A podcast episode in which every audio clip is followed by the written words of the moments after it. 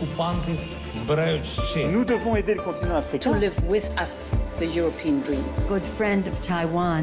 Europe Matin. La revue de presse internationale nous emmène d'abord en Inde avec vous, comme Bastin. Bonjour. Bonjour. À la une des journaux indiens ce matin, Ici, l'émotion domine à l'annonce de la nomination prochaine de Rishi Sunak. Il va créer l'histoire en devenant la première personne d'origine indienne et de confession hindoue à diriger le Royaume-Uni, souligne le Time of India. Le grand quotidien revient sur ses origines modestes. Ses grands-parents étaient originaires de l'État indien du Pendjab avant d'émigrer en Afrique de l'Est dans les années 60. Une pauvreté lointaine dorénavant. Rishi Sunak est aujourd'hui l'homme le plus riche du Parlement britannique, rappelle NDTV.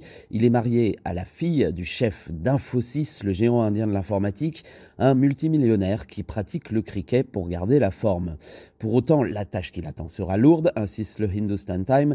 Ce Premier ministre symbolique doit restaurer la crédibilité financière du Royaume-Uni après le mandat catastrophe de l'Istrus. nous sommes maintenant au Maroc avec vous, Alexandre Blanc. Les gros titres de la presse marocaine ce mardi. C'est le maintien du Maroc sur la liste grise du GAFI, le groupe d'action financière dont l'objectif est d'assainir le système financier mondial. Aux côtés du Yémen, d'Haïti ou encore du Panama, le Royaume va rester au moins jusqu'en 2023 parmi les juridictions sous surveillance accrue, rapporte le journal Média 24. C'est une surprise pour la Banque centrale marocaine. Elle pariait sur une sortie de cette liste, Notre Finance News.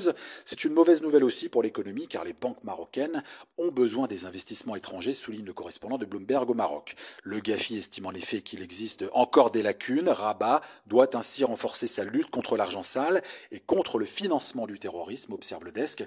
Conséquence, le Maroc, qui comptait améliorer son score auprès des agences de notation, devra donc patienter encore un an de plus. Nous sommes enfin en Israël avec vous, Ariane Ménage. Ariane, de quoi parlent les journaux israéliens ce matin?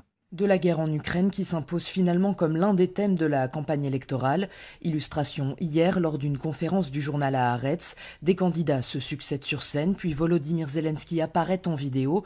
Le président ukrainien réitère ses appels à l'aide. Il ne s'agit pas de politique, déclare-t-il, mais de valeurs. Ces derniers jours, les candidats précisent bien leur position sur le conflit, note le Jérusalem Post. Dans une volte-face, Benjamin Netanyahou assure par exemple qu'il considérait envoyer de l'aide militaire à Kiev si nommé Premier ministre.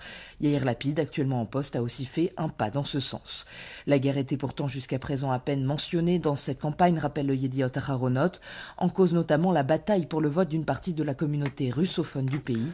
Elle représente ici environ 15% de la population.